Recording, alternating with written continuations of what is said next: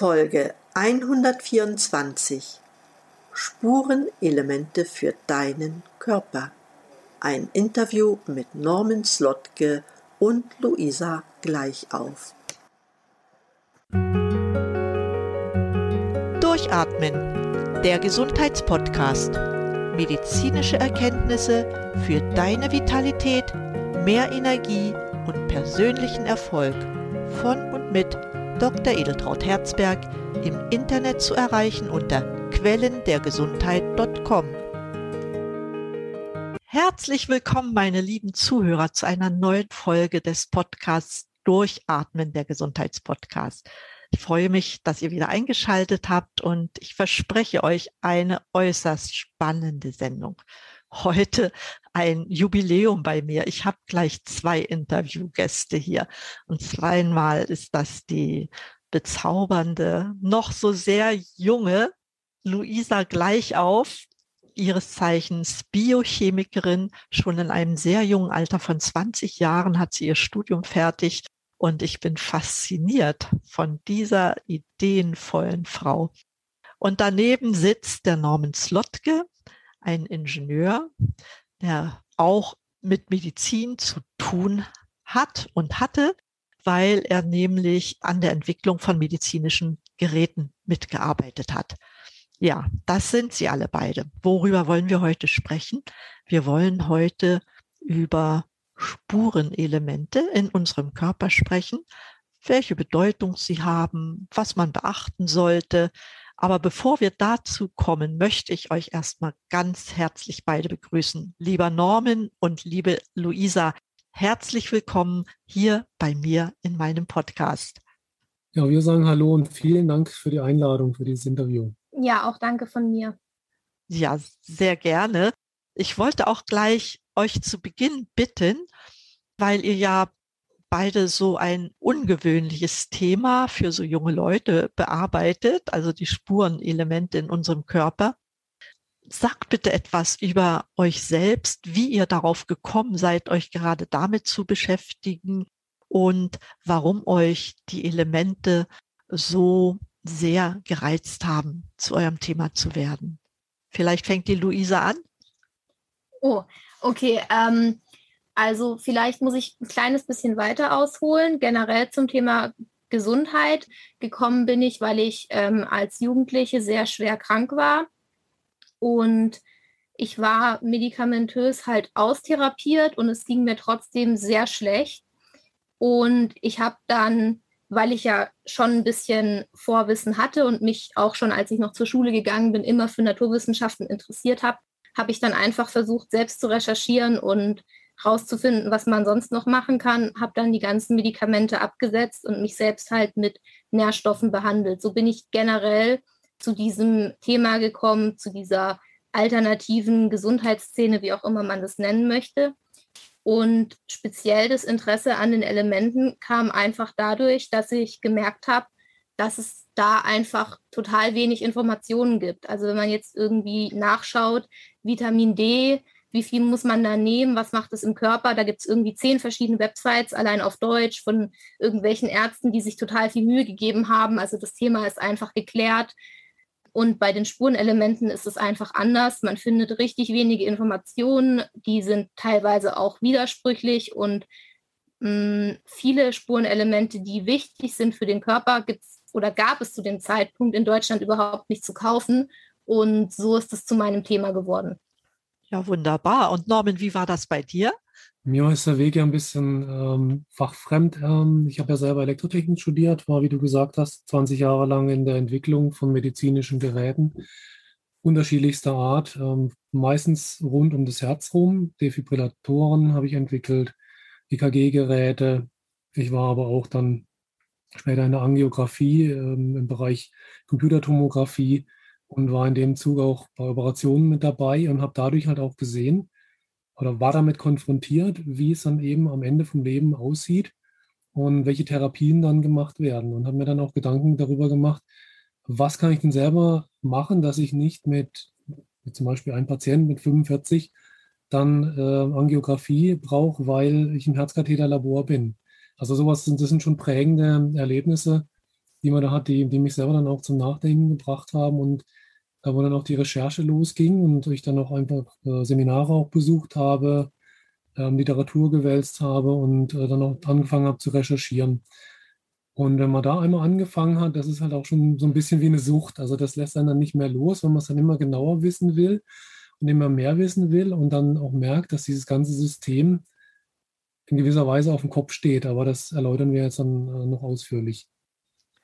Und letztendlich war dann der, der Schritt, äh, der logische, dass wir dann irgendwann gesagt haben, da wir die Einzigen sind, die das machen können und, äh, und, und den, auch den Mut haben, das zu machen, dann müssen wir es auch wirklich durchziehen. Wir müssen eine Firma gründen.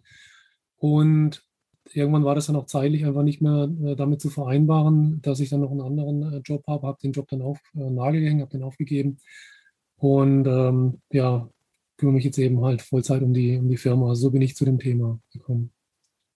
Ja, fantastisch, wie ihr so, ja, ich könnte jetzt meine Geschichte auch erzählen, weil man kommt irgendwann auf diese Themen, weil man selber spürt, ob am eigenen Körper oder durch Verwandte, dass die klassische oder Schulmedizin doch an ihre Grenzen kommt. Ja, wir wollen nicht darüber diskutieren, ob sie eine Berechtigung hat oder nicht. Natürlich hat sie eine Berechtigung, aber es gibt eine ganze Menge darüber hinaus und deshalb habe ich auch diesen Podcast gemacht, um einfach über solche Dinge zu informieren, weil die meisten Menschen wissen nichts über Biochemie in unserem Körper oder über die Physiologie, was läuft da konkret ab.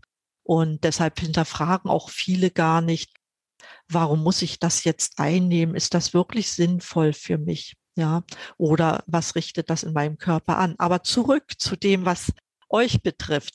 Nun haben wir gerade gesagt, ihr beschäftigt euch mit den Elementen. Es gibt ja sehr viele Elemente. Ich erinnere mich da noch an das Periodensystem der Elemente. Viele von euch werden das sicher auch, aber wir sind ja nicht hier alle Chemiker oder Biochemiker, um zu verstehen, was ihre Bedeutung für den menschlichen Körper ist und welche Eigenschaften die Elemente dann, weil es ja so viele gibt, in Bezug auf die Biochemie in unserem Körper haben. Könntet ihr dazu einiges ausführen? Ja, ich möchte dafür ein bisschen weiter ausholen, um zu verstehen, wieso ähm, wir jetzt auf einmal Elemente zu, nehmen, zu uns nehmen sollen, weil wir haben ja die Ernährung und da ist ja alles drin. Ja, also Portion Pommes enthält ja alle Vitamine, die wir brauchen. Das ist so ein bisschen das, wie es dargestellt wird. Also wenn wir uns anschauen, wie unsere Lebensmittel angebaut werden, dann haben wir die moderne Landwirtschaft hier in, in, in unserer Gegend, also in unserem Breiten, vielleicht so 200 Jahre etwa. Während früher war das ja eher so, dass ähm, die Landwirtschaft Brandrodung war, also dass äh, ein, ein, Stück Wald niedergebrannt wurde und auf diesem durch Asche gedüngten Boden dann äh, Nahrung angepflanzt wurde. Und wenn das dann nicht mehr so richtig geklappt hat, dann ist man weitergezogen, hat das nächste Stück äh, Wald gerodet. Das heißt, durch diese Asche ist immer wieder nährstoffreiche, nährstoffreicher Boden entstanden und dementsprechend nährstoffreich und mineralienreich war dann auch die Ernte. Man kennt es ja auch von Lebensmitteln, die an, am Fuß von Vulkan. Vulkanen angebaut ist. Also am Vesuv zum Beispiel äh, ist ja der Wein, der da angebaut wird, ähm, ist ja eine ganz andere Qualität als eben jetzt an einem anderen, an einem nicht ähm, Vulkanboden. Und das hat eben auch mit dieser Asche zu tun, die mineralienreich ist. Also wir haben die intensive Landwirtschaft und hier wird vor allen Dingen mit NPK-Dünger gearbeitet, der Volldünger genannt wird. Also NPK steht für äh, Stickstoff, also N Stickstoff, P Phosphor und K für Kalium. Das heißt, es sind mit den großen Mengen auf die Äcker, diese drei Elemente werden eingebracht. Und mit diesen drei Elementen können die Pflanzen auch ein gutes Wachstum erzielen, aber es ist halt, es sind halt relativ leere, mineralstoffleere Pflanzen, die da wachsen. Es werden noch ein paar Prozent äh, Magnesium und Schwefel dazugegeben, aber das ist so ein kleiner Anteil, dass es eigentlich auch nicht so richtig zum Tragen kommt. Und ich habe das auch immer ja, für so einen Marketing-Gag gehalten, weil ich mit dem Thema, das Thema beschäftigt mich schon seit den 90er Jahren. Da habe ich das zum ersten Mal gehört. Und es wurde da aber ja so als, als Werbeargument benutzt von Multilevel, äh, Multilevel-Marketing-Unternehmen, die damals so auf den Markt gekommen sind aus Amerika mit ihren Produkten. Und ich habe das halt so ein bisschen als Marketing-Gag abgetan und habe dann aber irgendwann angefangen zu recherchieren und bin auf einen Autor gestoßen, der Robert McCanns heißt. Und dieser Robert McCanns, der hat von 1938 an untersucht, wie die Nährstoffzusammensetzung unserer Lebensmittel ist. Also das ist praktisch einmal durch den gesamten Lebensmittelmarkt durch, alle Lebensmittel, die es also so zu kaufen gibt, hat er analysiert, in Tabellen aufgeführt und das hat er alle paar Jahre wieder gemacht und hat das in Jahrbüchern rausgegeben. Das letzte von ihm selber editierte Buch ist 1991 rausgekommen und jetzt kann man ja vergleichen, was hat, hat er 1938 analysiert und was hat er 1991 analysiert. Und wenn man diese Zahlen miteinander vergleicht, dann kommt eben raus, dass beispielsweise Magnesium in dieser Zeit um 30 Prozent abgenommen hat mhm. in, der, in, der, Nahrung. Kupfer um 90 Prozent. Calcium etwa 50 Prozent. Eisen im, in Gemüse etwa 30 Prozent weniger. Also die Zahlen sind da. Es ist kein, kein Marketing-Gag, sondern es ist wirklich, die Zahlen sind da. Und die Auswirkungen für, auf den Stoffwechsel, die sind eben auch zu sehen. Einmal in der Steigerung der Zivilisationskrankheiten und aber auch ganz praktisch, dass Menschen äh, Wadenkrämpfe haben vom, vom Magnesiummangel. Und das obwohl, oder Kaliummangel. Oder Kaliummangel, ja. Und das obwohl die Bevölkerung ja früher viel härter gearbeitet hat. Das heißt, dann viel höherer Grundumsatz da war. Und ja, also dennoch kommt dieser, dieser Mineralmangel eben zum Tragen und verursacht Symptome. Also so die Offenbarung für mich, muss ich ehrlich gesagt, muss ich ehrlich sagen, war Jod. Ich habe ja auf, auf den Hinweis hin einfach mal zwei Milligramm Jod zu mir genommen, was ich heute jetzt nicht empfehlen würde und auch der Disclaimer, keine Empfehlung. Und ich habe das, dieses Jod, diese zwei Milligramm Jod, die habe ich so deutlich in meinem Körper gespürt. Mir hat richtig die Haut gekribbelt. Ich habe gespürt, wie sich meine Schilddrüse verändert hat. Ähm, ich war wacher, ich war klarer. Es hat sich wie ein Schleier vom, vom Bewusstsein gelöst. Und da wurde mir halt eben schlagartig klar, welche Bedeutung oder welche Wirkung diese Elemente haben und was es bedeutet, dass sie uns vorenthalten werden. Jetzt gibt es ja diese Empfehlungen von und diese Einteilungen von der DGE, also von der Deutschen Gesellschaft für Ernährung, was denn essentiell ist für den Körper und was als nicht essentiell eingestuft wird. Ja. Und da sind wir eben bei, bei 16 Elementen. Und die Einteilung ist ja eigentlich die, dass ein essentielles Element vom Körper nicht selber hergestellt wird. Also Elemente werden sowieso nicht vom Körper hergestellt, aber das ist die Voraussetzung. Und dass sie lebensnotwendig sind. Und jetzt denke ich halt, dass man sich darüber streiten kann oder darüber diskutieren muss, was sieht man als essentiell an. Und die ähm, DGE und auch die Lehrbücher der Schulmedizin sehen essentiell halt an, wo halt wirklich gravierende Symptome im Mangel äh, entstehen. Ich sehe das ein bisschen anders, weil ich mir sage, wenn der Körper nicht optimal funktioniert, wie er funktionieren könnte, wenn er dieses Element hat, dann ist es für mich auch essentiell. Also wenn es Stoffwechselwege gibt für dieses Element, die den Körper in seiner Funktion unterstützen, dann ist es für mich essentiell. Beispielsweise ein Vanadium ist in der ähm, Ernährung in einem Maß vorhanden, wenn man jetzt keine Diät macht, äh, was für, einen, für ein normales, in Anführungszeichen, durchschnittliches Leben ausreichend ist. Wenn man jetzt aber weiß, dass ein, ein Vanadiumzufuhr die Muskelkraft erhöht, dann zeigt es, dass dieses Vanadium ja eine Wirkung im Körper hat, auf die ich nicht verzichten möchte. Ähm, anders beispielsweise zum, beim, beim Jod, da ist es jetzt überhaupt nicht zu bestreiten, dass es lebensnotwendig ist für uns, lebensnotwendig ist für uns, weil ein Jodmangel bekannterweise zu Schilddrüsenproblemen führt. Es führt zur Kopfbildung, also die Schilddrüse wird größer, weil sie versucht, die Funktion aufrechtzuerhalten, auch mit wenig Jod.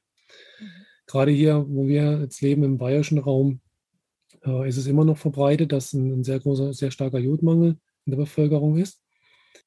Und jetzt kann man sich aber darüber streiten, was ist denn jetzt eine ausreichende Jodzufuhr? Die Deutsche Gesellschaft für Ernährung sagt, 190 Mikrogramm pro Tag ist ausreichend. Und ich habe mich dann gefragt, Wie kommen die auf die Zahl? Also was ist für eine DGE ausreichend? Ich habe dann recherchiert und bin darauf gestoßen, dass sie eine Studie als Basis nehmen, die in Bayern gemacht wurde. Und das Kriterium für 190 Mikrogramm ist, dass man bei der, beim überwiegenden Teil der Bevölkerung keine Kropfbildung hat. Also gerade da, wo wirklich die gravierenden Symptome anfangen, das wird als ausreichend erachtet und als die empfohlene Menge. Ja. Und da sage ich, nein, also da ist man dann wirklich schon wirklich am, am, am absoluten Unterversorgungs, an der Unterversorgungsgrenze. Und das ist keine adäquate Menge, um den Körper ausreichend zu versorgen. Also so arbeitet eben die, so arbeiten die Empfehlungen. Und auch ähm, beispielsweise Selen war lange Zeit als Nahrungsergänzungsmittel gar nicht erlaubt, obwohl ja bekannt ist, dass es ein ganz wichtiges äh, Element ist für den Körper, für das Immunsystem, aber auch für die Schilddrüsenhormone und Fortpflanzung auch, ja. Auch Fortpflanzungsorgane. Es wirkt äh, präventiv gegen Krebs. Und dennoch war es nicht erlaubt, Selen äh, zu sich zu nehmen. Ja, im Gegenteil, es hat sogar als toxisches Element äh, gegolten. Also das muss man ja auch sagen, wenn man diese total alte Literatur liest, mh, hm, dann stand da immer drin, dass Selen halt in jeder Dosis toxisch ist, dass es gar keine Aufgabe im Körper hat. Und irgendwann hat sich diese Meinung dann halt auch geändert. Aber man kann schon ganz klar nachlesen, dass man wirklich dachte, dass es toxisch gewesen sei. Und solche Irrtümer gibt es halt heute auch noch, nur halt in Bezug auf andere Elemente. Ja, vielleicht nochmal grundsätzlich zu, zu dem Thema, wieso brauchen wir die Elemente und was machen die Elemente in unserem Körper? Erstmal sind die Elemente strukturgebend. Wenn wir da zum Beispiel an die Knochen denken, wir brauchen das Kalzium, um den Knochen aufzubauen. Also wir als Körper bestehen einfach in unserer Struktur aus Elementen. Dann sind die Elemente an Reaktionen in unserem Körper beteiligt. Und jetzt ganz wichtig, Enzyme benötigen bestimmte Elemente, um zu funktionieren. Dafür müssen wir vielleicht für unsere Zuschauer erklären, was äh, Enzyme sind. Enzyme sind Biokatalysatoren und die beschleunigen biochemische Reaktionen, indem sie die Aktivierungsenergie heruntersetzen. Das heißt, dass Reaktionen von uns im Körper schneller ablaufen können mit einer höheren Effizienz oder zum Teil erst durch Enzyme überhaupt möglich werden. Und diese Enzyme, das sind Riesenmoleküle, die benötigen bestimmte Elemente, um überhaupt wirken zu können. Enzyme kennt man jetzt vielleicht aus dem Biologieunterricht noch aus der Verdauung, dass, es, dass unsere Nahrung damit aufgespalten wird, beispielsweise die Alpha-Amylase um die Stärke zu spalten. Aber das ist nur ein ganz kleiner Teil von Enzymen, die da behandelt wird. Wir haben tausende von Enzymen im Körper und an praktisch allen Körperfunktionen, an allen Stoffwechselvorgängen sind eben diese Enzyme beteiligt. Ganz häufig ist das Atom, was benötigt wird, Magnesium. Deswegen Magnesiummangel behindert so viele Stoffwechselvorgänge, dass wirklich jeder Magnesium äh, zuführen sollte. Aber es gibt eben auch äh, für andere Elemente oder andere Enzyme, die Elemente benötigen, andere Elemente benötigen, die nicht so auf dem Schirm sind. Da vielleicht mal als Beispiel, um das zu illustrieren, die in der Schilddrüse. Die Schilddrüse produziert ja die Hormone T4 und T3. Das Schilddrüsenhormon T4, also die Zahl 4, kommt daher, dass in einem äh, Hormon T4 vier Jod Atome bzw. Ionen, Ionen gebunden sind. Wenn jetzt kein Jod vorhanden ist im Körper, kann dieses, dieses Hormon einfach nicht gebildet werden. Es geht einfach nicht, weil für jedes, für jedes Molekül T4 vier Jodatome gebraucht werden. Und das ist eine ganz schöne Menge. Um jetzt aus diesem T4 das T3 zu bilden, also das aktive, das, die aktive Form vom, äh, von dem Schilddrüsenhormon, muss ein Jod abgespalten werden. Deswegen die drei, also noch drei Jodatome. Und das und dafür, also das macht das ähm, Enzym Deodinase. Und damit dieses Enzym arbeiten kann, braucht es Selen. Also das zentrale Atom von, dem, von, dem, von diesem Enzym Deodinase ist Selen. Ohne Selen keine T3-Bildung. Also so sind die Elemente zum einen nötig, nötig, damit überhaupt die Stoffe gebildet werden können, weil sie Bestandteil sind vom Stoff und aber auch für die Stoffumsetzung der durch die Enzyme werden auch die ähm, verschiedenen Elemente benötigt. Und so können dann diese, die Menge sich in ganz verschiedenen Symptomen auswirken. Und unser Ansatz, also unser, unser, ähm, unser Vorgehen auch, äh, wenn wir jetzt äh, über Symptome und über Prävention reden, ist die, dass wir sagen, der Körper braucht erstmal alle Vitamine, er braucht die Aminosäuren und er braucht die Elemente, um den Stoffwechsel durchführen zu können. Und die essentiellen Fettsäuren. Genau, die auch noch, ja. Ja, es ist eine ganze Menge, was unser Körper so braucht, ne? Ja, der Vollständigkeit halber genau sei das erwähnt. Ja, diese, ihr sagt, sprecht ja immer von Elementen. Ich habe immer Spurenelemente und Mineralien gesagt. Ne? Darauf läuft es ja jetzt hinaus. Von Selen, das ist mir bekannt, diese Bedeutung schon lange. Also ich kenne da auch ein Beispiel. Selen soll ja normalerweise gegeben werden, wenn Tumorpatienten zum Beispiel die Strahlentherapie mitmachen, sollen die hinterher Selen bekommen. Bekommen sie nicht. Halten die Ärzte nicht für notwendig, obwohl es in ihren Leitlinien steht. Ja, also das habe ich alles mit beobachtet.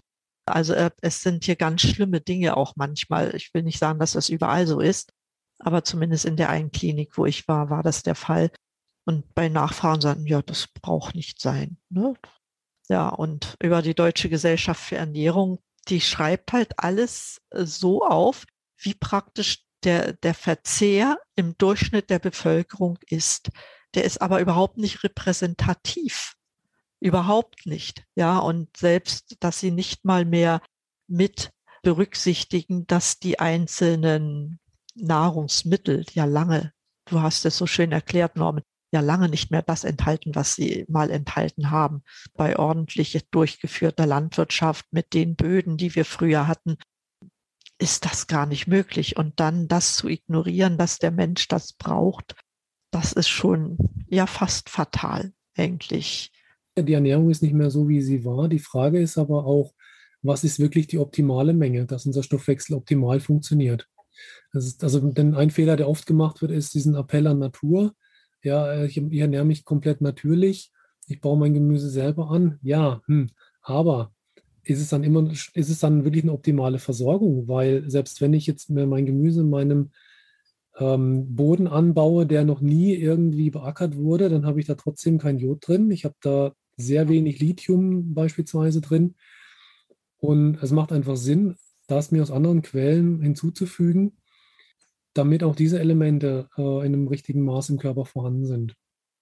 Ja, ihr habt ja jetzt so schön gesprochen über die Schilddrüse als, als ein Beispiel ne, für Jod und Selen Zufuhr, wie es optimal eigentlich sein sollte. Könnt ihr da noch andere Beispiele nennen? Ich meine, es gibt ja sehr viele, das Magnesium ist ja so ein, so ein Allerweltsmineral. Ja, das ist ja ein Allerweltsmineral, beteiligt an über 300 Stoffwechselprozessen. Nun kann man ja Magnesiummangel nicht nur an Krämpfen festmachen. Ne? Würdet ihr da noch ein Beispiel nennen können, was zum Beispiel für unsere Zuschauer oder Zuhörer jetzt relevant wäre, was Magnesium oder auch andere Präparate betrifft? Also unser anscheinend neues Liebling Lieblingsthema ist ja das Element Lithium was tatsächlich auch unser erstes Produkt war und eigentlich einer der Hauptmotivationsgründe, warum wir das Ganze überhaupt gestartet haben. Ähm, Lithium gilt in Deutschland nicht als essentielles Element, in anderen Ländern aber komischerweise schon. Ja, was kann man darüber sagen? Ja, ne, Lithium hat ein paar Eigenschaften, die, die wirklich sehr spannend sind. Beispielsweise fördert Lithium die Neurogenese, also die Neubildung von Nervenzellen im Gehirn. Und das ist auch ein Effekt, den man, finde ich, relativ schnell spürt. Also dass das Denken leichter fällt, das Lernen leichter fällt. Und es gibt äh, Studien aus äh, Amerika, die verschiedene Countys miteinander verglichen haben, die festgestellt haben, dass der Lithiumgehalt im Trinkwasser die Aggressivität in der Bevölkerung und damit auch die die Anzahl von Straftätern, die dann im Gefängnis landen, stark unterschiedlich ist. Also die korreliert mit, dem, mit der Menge, also umgekehrt, korreliert umgekehrt, mit der Menge Lithium im Trinkwasser. Das heißt, die Bezirke, in denen mehr Lithium im Trinkwasser waren, die waren insgesamt friedlicher, weniger Gewaltverbrechen. Und die, die gleiche Beobachtung wurde auch in Österreich in einer weiteren Studie gemacht. Auch wieder genau das gleiche Ergebnis.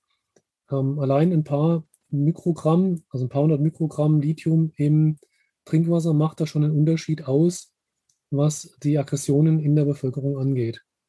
Das ist spannend, das habe ich nicht gewusst. Und die Studien gibt es nicht nur zu Gewaltverbrechen, also diese Trinkwasserstudien, sondern auch zu ähm, der Höhe an Suizidversuchen in der Bevölkerung, an Depressionen und weiteren psychischen Erkrankungen. Also so, bei Lithium ist auch ein schönes Beispiel, dass ein Element schlecht gemacht dadurch wird, dass die, das Lithium in der Therapie von, von der Schizophreniebehandlung viel zu überdosiert gegeben wird. Also werden Dosierungen im weit über 100 Milligramm Bereich gegeben, die dann wieder äh, Vergiftungserscheinungen zur Folge hat. Also wir sprechen wir über diese Spurenelemente reden, dann sprechen wir über Spuren. Das heißt im Fall von Lithium über ein paar Milligramm, also nicht über diese hundertfache Überdosis, die da gegeben wird, die dann auch diese Folgen hat, wie dass die Niere kaputt geht, dass die Schilddrüse runterreguliert wird. Das sind alles diese negativen Folgen, die ein schlechtes Bild auf dieses Spurenelement Lithium geben, dass Lithium als Medikament mit starken Nebenwirkungen angesehen wird. Aber das kommt eben durch diese riesengroße Überdosierung. Also ich weiß, bei Depressionen wird Lithium auch sehr oft als letztes Mittel eingesetzt. Also wenn man überhaupt nicht mehr zurande kommt, dann setzt man es ein. Ich kann jetzt nicht sagen, ob da mit Überdosierung oder nicht, aber es, es hat dort seine Bedeutung, sage ich mal einfach so. Ja, die niedrigste Dosierung hat schon die weit über 100 Milligramm. Ja, die Präparate, die, die Präparate es auf dem Markt so. gibt, ja. also die praktisch zugelassenen Medikamente, die sind generell schon viel zu hoch dosiert.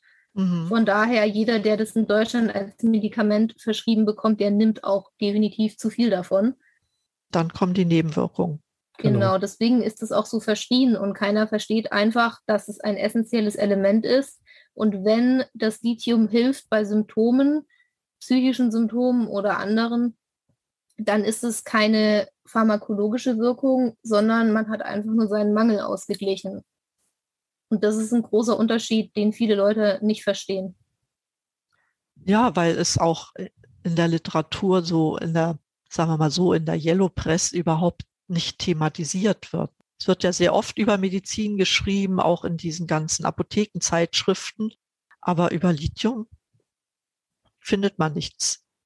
In der deutschen Wikipedia ist Lithium nicht essentiell, in der englischsprachigen ist es essentiell. Das ist sehr oft so. Das ist, ja, also da muss man immer den, seinen, seine Recherche ein bisschen ausweiten und eben nicht nur eine Literatur zu Rate ziehen, sondern in ganz vielen Ecken suchen, wenn man sich da weiterbilden möchte.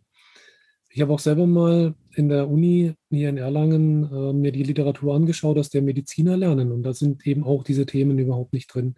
Nein. Auch ein Beispiel, nach dem ich gesucht habe, war die Bedeutung von Strontium für die Knochenfestigkeit.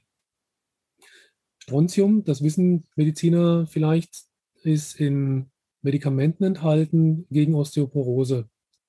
Und, aber warum das da drin ist, werden wahrscheinlich die wenigen, wenigsten Mediziner wissen.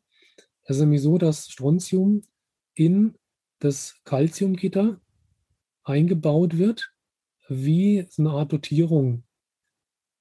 Und diese, diese Dotierung oder diese Verschmutzung von diesem Calciumgitter mit dem Strontium, was eine ähnliche Größe hat, bewirkt, dass der Knochen elastischer und zäher und damit auch belastbarer wird. Also dass die Sprödigkeit von einem Calciumgitter nachlässt, dass sie geringer wird. Und dadurch werden die Knochen eben haltbarer, belastbarer, gibt weniger Knochenbrüche. Also auch gerade dieses Thema äh, Osteoporose und ähm, Oberschenkelhalsbruch würde mit einer vernünftigen Strontiumdosierung viel besser aussehen. Und dafür braucht es eben nicht diese Medikamente mit Nebenwirkung, sondern die Spurenelemente. Könnt ihr da auch was zu Chrom sagen? Das würde mich jetzt mal so spontan interessieren. Ja, ein weiteres Lieblingsthema. Also, ach, jetzt muss ich doch wieder dich fragen. Und zwar vom Wallach gab es doch diese tolle Studie mit dem Chromwert im Blut, der so stark gesunken ist. Genau, es gibt äh, Messwerte von, ähm, also Analysen von, von Blutwerten von 1938 bis 2000 etwa. Und in der Zeit ist der Chromgehalt im Blut um den Faktor 100 bis 1000 gefallen, also gesunken. Und die Bedeutung äh, kann ja Luisa gleich, gleich erzählen. Aber die, die Auswirkung davon ist, dass äh, die, der, der Diabetes einfach steigt. Vor allen Dingen, also was wir auch beobachten, Schwangerschaftsdiabetes, der sich mit Chrom und Vanadium oft sehr leicht äh, beheben lässt. Genau, also Chrom ist so ein Thema. Wenn man das jetzt einfach googelt, dann bekommt man da oft sehr schwache Informationen, dass es dann heißt, ja, man ist sich nicht sicher, es könnte eine Wirkung haben oder auch nicht. Aber wenn man mal vernünftige Literatur liest, stellt sich schon raus, dass es ein sehr gut geklärtes Thema ist, schon seit sehr, sehr, sehr vielen Jahrzehnten erforscht, besonders so von den 60er bis 80er Jahren. Und danach hat man es einfach vergessen. Die, sage ich mal, aktuelle oder von den meisten Forschern vertretene Meinung ist, dass das Chrom Bestandteil ist vom sogenannten Glukosetoleranzfaktor. Ja, und der Glukosetoleranzfaktor, der macht genau das, was der Name schon sagt. Er führt einfach dazu, dass die Toleranz des Körpers gegenüber Glukose verbessert wird. Oder andersrum, wenn man kein Chrom hat, dann funktioniert dieser Glukosetoleranzfaktor nicht, er kann nicht hergestellt werden. Und ja, es kommt halt zu, zu hohem Blutzucker, Fehlregulierung, Diabetes und so weiter. Und das sieht man ganz klar daran, dass es enorm viele Studien gibt, wo man Menschen, die bereits Diabetes haben, Diabetes Typ 2, aber auch andere Arten von Diabetes wie Schwangerschaftsdiabetes und einige sogar mit Diabetes Typ 1, die mit Chrom behandelt wurden, in höheren Mengen, als sie empfohlen werden oder als sie als essentiell erachtet werden. Und wenn man diese höheren Mengen Chrom einsetzt, dann kommt es wirklich zu großen Erfolgen eben in der Behandlung von diesem Diabetes. Ja, wir haben auch ganz viel Rückmeldungen, dass eben, wie gesagt, äh, gerade Schwangerschaftsdiabetes, der dann ja eben spontan aufgetreten ist in der Schwangerschaft, ähm, sich mit Chrom und, und auch Vanadium, das eine ähnliche Wirkung hat, ja, dann wieder verschwindet und dann damit behoben ist. Ja, also ich empfehle es auch immer bei Diabetikern. Also ohne Chrom geht bei mir keiner weg, weil das so essentiell ist, ja. Aber manchmal hat man schon das Gefühl, ich darf hier gar nicht so richtig darüber sprechen, ja. Wenn jetzt andere Mediziner das hören, die mit äh, Naturheilen oder alternativen Methoden gar nicht viel am Hut haben, die negieren das einfach. Ne? Die behandeln so ihren Stiefel, Leitlinie sagt das und das, da ist Chrom überhaupt nicht drin obwohl sie ja irgendwann mal Physiologie gehabt haben in ihrem Studium. Und ich kann mir nicht vorstellen, dass da Chrom nicht dabei war. Es war nicht dabei. Ernsthaft, ja? Hm, ich weiß nicht, wie es bei alten Medizinern ist. Also ich kann jetzt nicht darüber urteilen, wie das Medizinstudium vor 40 Jahren war. Und ich habe ja auch selbst nicht Medizin studiert. Aber ich habe einige Medizinstudenten kennengelernt. Ich kenne einige Ärzte und bei uns, wo ich studiert habe, war es so, dass wir, also das Biochemische Institut, haben praktisch die Erstsemester Biochemie-Praktika für die Medizinstudenten veranstaltet. Das heißt, so ziemlich alles, was diese armen Medizinstudenten jemals mitbekommen haben über Biochemie, ist, soweit ich weiß, mehr oder weniger über unser Institut gelaufen.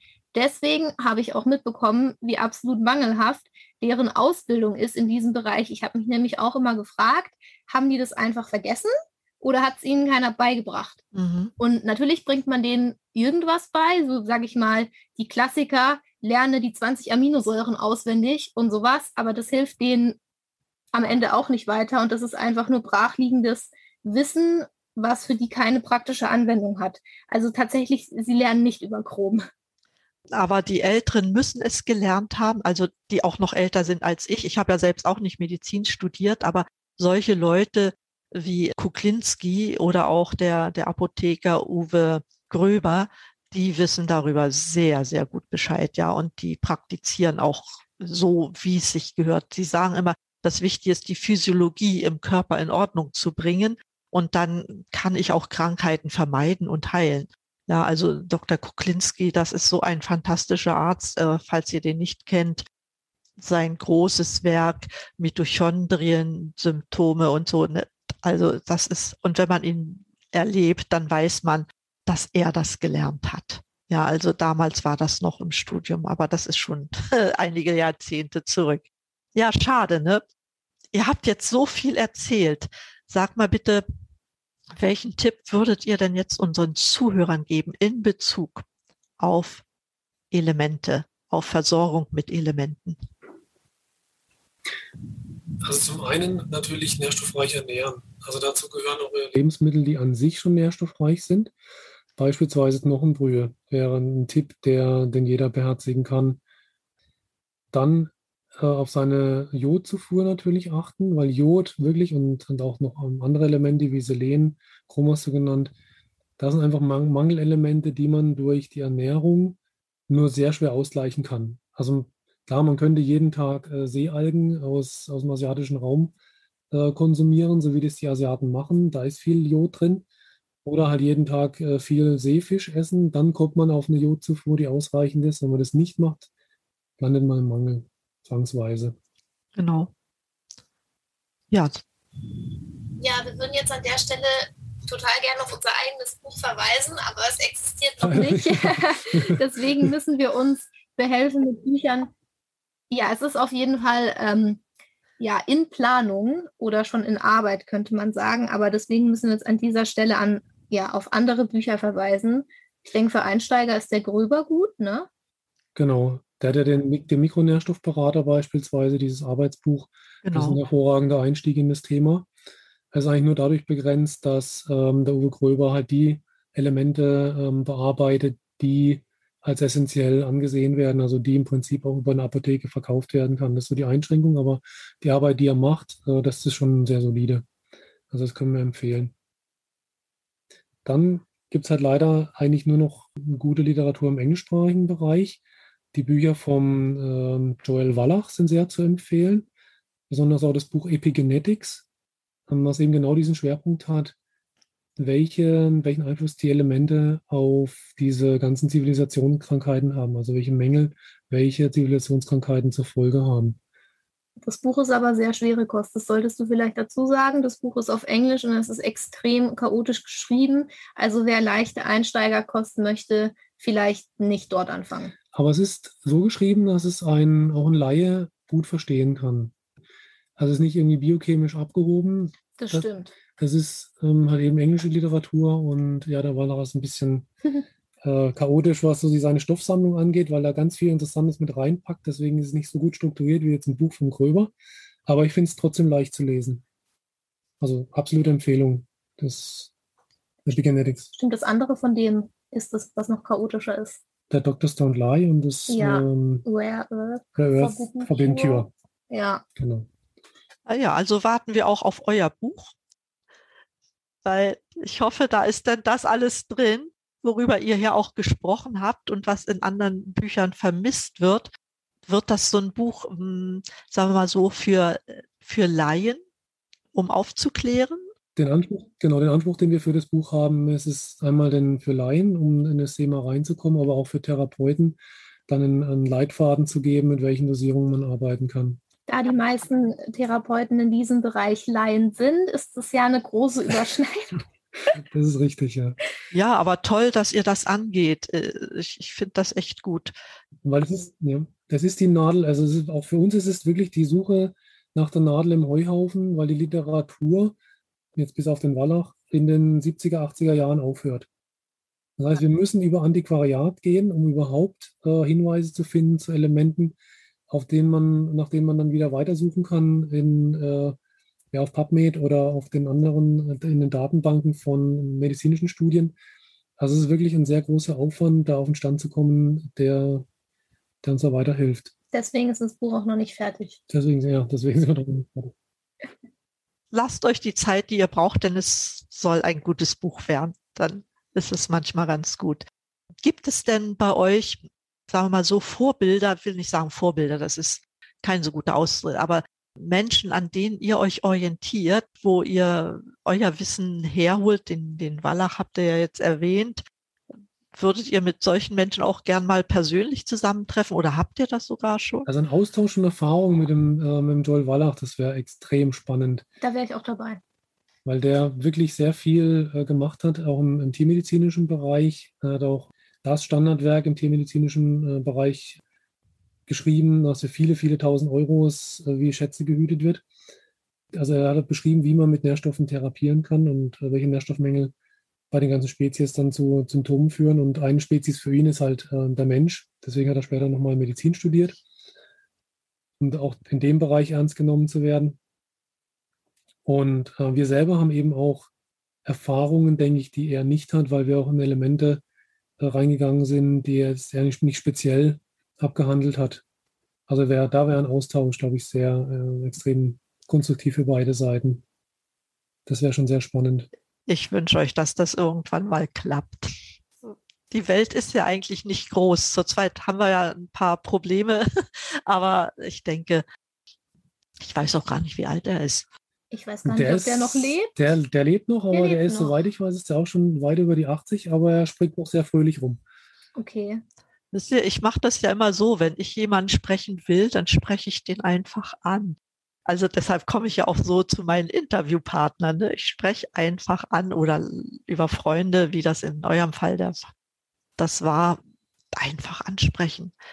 Er, er kann nicht mehr als Nein sagen. Und wenn er zwei so interessante junge Leute findet, die sich für das Thema interessieren, wo, wo, wo er schon lange drüber schreibt und recherchiert hat, macht es einfach. Ihr könnt nur gewinnen aus meiner Sicht. Ja, dann müssen wir mal Ja, wir schreiben doch mal eine E-Mail, bevor der noch stirbt. Genau, sonst ist die, ist die Chance vertan. Genau, ja, genau. das ist richtig. Ganz viele Leute, die ich gern kennenlernen würde, sind einfach schon tot. Da muss nicht noch einer dazukommen. Ja. Also habt ihr jetzt eine Aufgabe für euch noch gefunden. Darüber hinaus gibt es so einen Wunsch, den ihr euch erfüllen möchtet, was eure Berufung jetzt so angeht?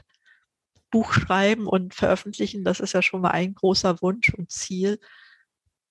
Also unser großes Ziel, was wir eigentlich beide verfolgen, ist äh, Bildung in die, in die Menschen zu bringen, also zu diesem Thema und dieses überhaupt, diese, diese ganzen Zusammenhänge im, im Körper, die Physiologie und die Biochemie, weil wenn dieses Verständnis da ist, dann verändert sich dadurch auch ganz viel. Dann wird dieses ganze Thema Ernährung, Medikamente, Therapien, aber auch das eigene Risikoverhalten und auch die Entscheidungen zu Therapien, das wird sich alles verändern. Und, ähm, das geht aber auch wirklich nur über, über das Verständnis der Themen. Also fehlt es an Bildung und äh, daran möchten wir gerne arbeiten. Ja, das war ganz lustig. Wir haben ja beide drüber geredet, wir haben beide Bildung gesagt. Also wir haben das natürlich schon besprochen vor dem Interview und er hat sowas gesagt wie, er möchte halt die Bildung an die Menschen bringen und ich habe gesagt, ich möchte sie für mich selbst haben, weil ich einfach alles wissen und verstehen möchte. Also Biochemie ist halt in der Hinsicht ein äh, unfassbar frustrierendes Fach, als dass man niemals alles darüber wissen kann. Man weiß nie genau, ob das jetzt stimmt oder nicht. Ganz viele Sachen, die man jetzt vielleicht glaubt, sind in Wirklichkeit falsch so war es ja auch schon oft. Also in der Hinsicht ist es ganz frustrierend. Und mein Wunsch wäre da einfach mehr Wissen und ja, darauf ausgerichtet ist ja eigentlich auch mein Leben, weil so viel anderes mache ich ja nicht. Aber wir sind auf einem guten Weg. Ja, ich, ich finde das so, so ehrenrührig, weil man muss sich immer vorstellen, wir leben in einer Welt heute, wo man Heilpraktiker nicht mehr möchte, wo man alles, was über Naturheilverfahren gesagt wird, eigentlich auch nicht möchte von offizieller Seite. Ne, also es, es gibt schon ganz schön Gegenwind, um das realisieren zu können. Um, umso bewundernswerter finde ich es, dass ihr es macht. Ich meine, ich mache es ja auch mit dem Podcast zum Beispiel, weil es ist uns halt einfach wichtig, dass die Menschen erfahren, was es alles gibt. Und irgendwann kann man denn nicht einfach sagen, das dürft ihr alle nicht. Ja, weil die Leute selber spüren, sie haben es eingesetzt und wissen, wie die Wirkung war. Und das kann man ihnen dann letztendlich auch nicht versagen. Ja, und das, dass wir uns mit den Themen auseinandersetzen, ist ja auch ein Stück weit gesunder Egoismus, ja, aus dem Präventivgedanken heraus. Also Bildung, um gesund zu bleiben. Prävention ist immer besser als heilen. Das dürfen wir nicht vergessen. Also ich sage euch ganz, ganz, ganz lieben Dank für das, was ihr hier offenbart habt, dass ihr euer Wissen hier weitergegeben habt und ich wünsche euch auf eurem Weg sehr, sehr viel Erfolg. Dass eure Träume, eure Wünsche wahr werden, dass das Buch bald erscheint. Ich glaube, das ist so das Erste und ganz schnell noch den Herrn Wallach sprechen könnt.